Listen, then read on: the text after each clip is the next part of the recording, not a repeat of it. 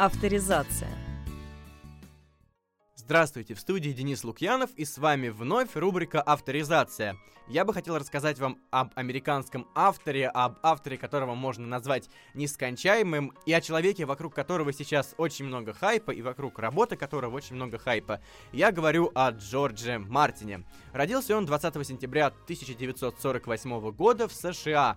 И с детства любил писать, любил читать. Сначала он писал какие-то страшные рассказы и продавал их своим одноклассникам. А потом он начал писать другие произведения, тоже маленькие, наподобие рассказов, и публиковать их в особых журналах, которые называются зины. Обычно это понятие используют художники, но в данном случае это были литературные зины, и Джордж писал туда свои произведения и потом как-то это распространял. С самого детства Мартин полюбил Толкина, хотя до этого он читал авторов, у которых книги начинались сразу с какого-то драйва, как-то эпично, там были огромные змеи, какие-то путешествия, монстры и так далее. И как сам автор рассказывает в одном из интервью, сначала Толкин ему не понравился. Дело в том, что «Властелин колец» начинается со сцены празднования дня рождения. Мартин открыл книгу, почитал и подумал, что за скукотища, где мои огромные змеи, где монстры, где сражения. Но потом его стало затягивать в книгу все глубже и глубже, и позже я расскажу еще немного подробностей о знакомстве Мартина с «Властелином колец». Также Джордж Мартин в одном из интервью рассказал одну забавную историю из своего детства. Он жил в каком-то подобии общежития, каком-то подобии панельных домов, и им не разрешали заводить никаких кошек, никаких собак и даже птиц, вообще животных, от которых лети- летит шерсть и от которых летят перья. И поэтому они с другими детьми заводили маленьких черепашек. Но вот в чем была проблема. Черепахи очень быстро умирали. Сначала он думал, что они умирают из-за того, что он неправильно их кормит и неправильно за ними ухаживает. Но позже он стал, старался как-то улучшать процесс ухода за своими зверушками, но они все равно продолжали умирать.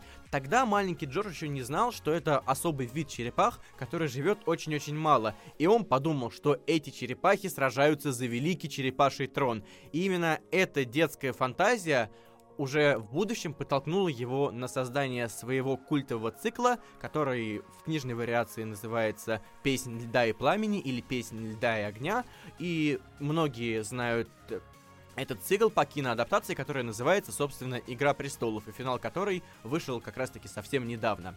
В 1971 году Мартин выпустил свой первый рассказ, который назывался «Герой». Выпустил он его во время обучения по специальности журналиста. Когда Мартин окончил учебу, он переехал в Голливуд, и в Голливуде он работал сценаристом, редактором и продюсером. Но через некоторое время ему это надоело, и он вновь вернулся к литературе. Мартин, стоит сказать, занимается благотворительностью. Он реставрировал кинотеатр на свои деньги, он э, помог какой-то местной группе продвинуть их музыку, дав им, опять же, свои деньги. И Джордж Мартин вообще любит такие штуки, он старается как-то поддерживать молодых талантливых людей или иногда делать лучше то место, в котором он живет. А, Мартин очень любит американский футбол и очень любит бейсбол. Джордж Мартин пишет свои книги в жанре так называемого эпического фэнтези, то есть это огромная-огромная историческая тирада, намешанная с фантастикой, и все сражаются, все борются, какие-то интриги, и очень-очень много страниц. Многие ругаются на Мартина за то, что он пишет много и пишет очень редко. Еще одна причина, по которой многие фанаты ворчат на автора, это то, что он постоянно убивает персонажей. И однажды, на... и однажды в интервью Джорджа Мартина спросили, Почему вы убиваете своих героев? Вы что, их не любите? А, или, может быть, вы любите, но вам приходится это делать? Мартин очень странно сначала ответил на этот вопрос. Он сказал, ну, я их люблю, но в это же время не люблю. Не всех.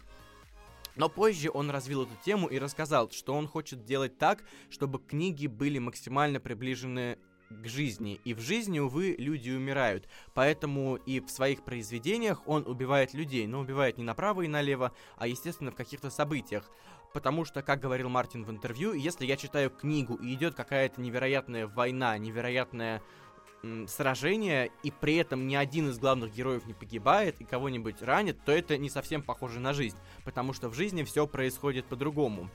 Основной задачей своего творчества автор считает не только рассказывание историй другим, но и передачу всех эмоций, всех переживаний, которые испытывают персонажи и герои.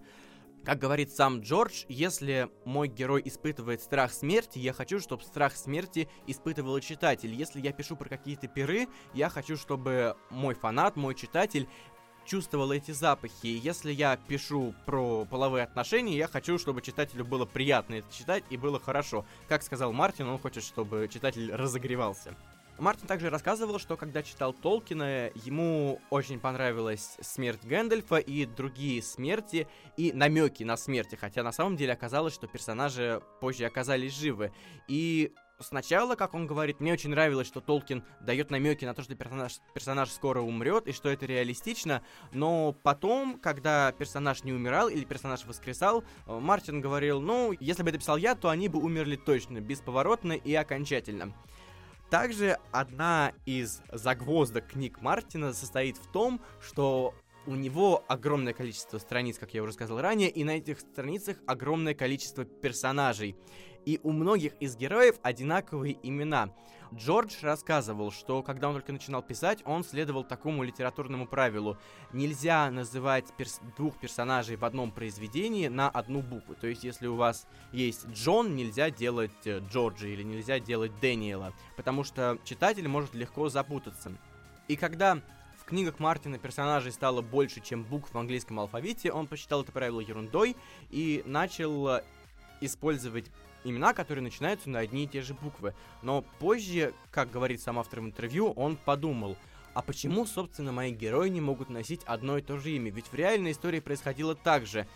Мы назовем тебя Ричард, потому что твоего дедушку звали Ричард. Мы назовем тебя Джон, потому что твоего прапрапрадедушку великого звали Джон.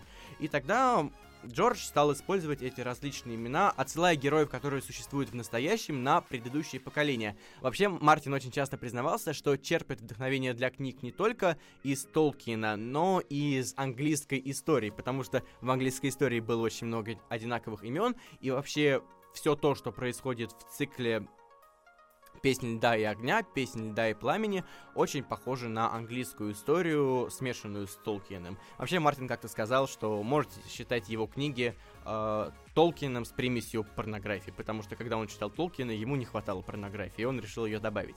Джордж рассказывал забавную историю о том, как одна его знакомая писательница придумывала имена. Она не затрудняла себя и по мере написания романа использовала просто надписи «персонаж 1», «персонаж 2», «персонаж 3». И когда она заканчивала книгу или рассказ, она заходила в автозамену в Word и просто меняла имена на те, которые ей хотелось. Мартин же говорит, что он не может писать о персонаже, пока он не будет знать, что его имя условно Чарльз, пока он в принципе не будет знать его имени, потому что это будет уже совершенно другой персонаж, он будет вести себя совершенно по-другому. Теперь стоит упомянуть список книг Джорджа Мартина. Конечно же, у него огромное количество произведений, огромное количество маленьких рассказов и больших романов на 700 и более страниц, э, но мы упомянем лишь одни из самых значимых и одни из самых запоминающихся. Это роман «Умирающий свет», роман «Гавань ветров», который Мартин написал в соавторстве со своей первой девушкой. Это сборник рассказов, летящие сквозь ночь. Далее начинается знаменитый цикл «Песнь льда и пламени», по которому снят сериал «Игра престолов», и романы, которые входят в этот цикл. Это, собственно, «Игра престолов», «Битва королей», «Буря мечей», «Пир стервятников», танец с драконами, ветра зимы, которые должны вот уж скоро, скоро, скоро выйти, они сейчас редактируются, и сам Мартин в одном из недавних интервью сказал, что они должны выйти. Правда, ребят, я обещаю, что еще чуть-чуть и эта книга выйдет, и если она не выйдет в указанный срок, тогда вы можете найти мне домик с видом на озеро бурлящей кислоты, и я туда перееду. И следующий роман — это «Греза о весне», который должен выйти не ранее 2020 года, сейчас он находится в разработке. Мартин также написал очень много предысторий к своему циклу, циклу. И последний роман, который переведен на русский язык, это «Пламя и кровь». «Пламя и кровь» очень интересное произведение. Даже Мартин признался, что это был для него необычный жанр. Он написан в формате некой летописи, то есть все события, они описываются глазами летописца. Э, то есть человек садится и прописывает историю всех предыдущих королей, всех предыдущих событий. Но при этом это выглядит наверняка не как повесть временных лет, а как что-то более художественное. И стоит сказать, что эта книга является частью одной большой идеологии. В этой книге 700 страниц, и следующая будет точно не меньше, если не 700, то в ней будет намного больше страниц, э, и при этом Джордж каким-то образом успевает работать над ветрами зимы и над книгой «Грезы о весне». На прощание я бы хотел прочитать вам небольшой отрывок из последней переведенной на русский язык книги Джорджа Мартина «Пламя и кровь». В одни ста королевств множество мелких владык объявляли это устье своим, и Драклины из Синего Дола, и Маси из Плесунов, и стародавние речные короли, Мады, Фишеры, Бракины, Блэквуки, Хуги. Башни и форты возводились на трех холмах и вновь разрушались во время войн. Таргариены увидели перед собой лишь руины и заросшие камни. Устье, на которое претендовал и штормовой предел, и Харенхолл, никем не оборонялось, а в ближних замках сидели малосильные лорды, не питавшие к тому же особой любви к своему самозваному сюзерену Харину Черному. Эйген сразу окружил наивысший из трех холмов земляным палисадом и послал сестер покорять эти соседние замки. Росби сдались Рейнис и Златоокому Миракису без боя. В Стокварте несколько лучников пустили в весеннюю стрелы, но сдались, когда Вахгар поджег кровлю замка.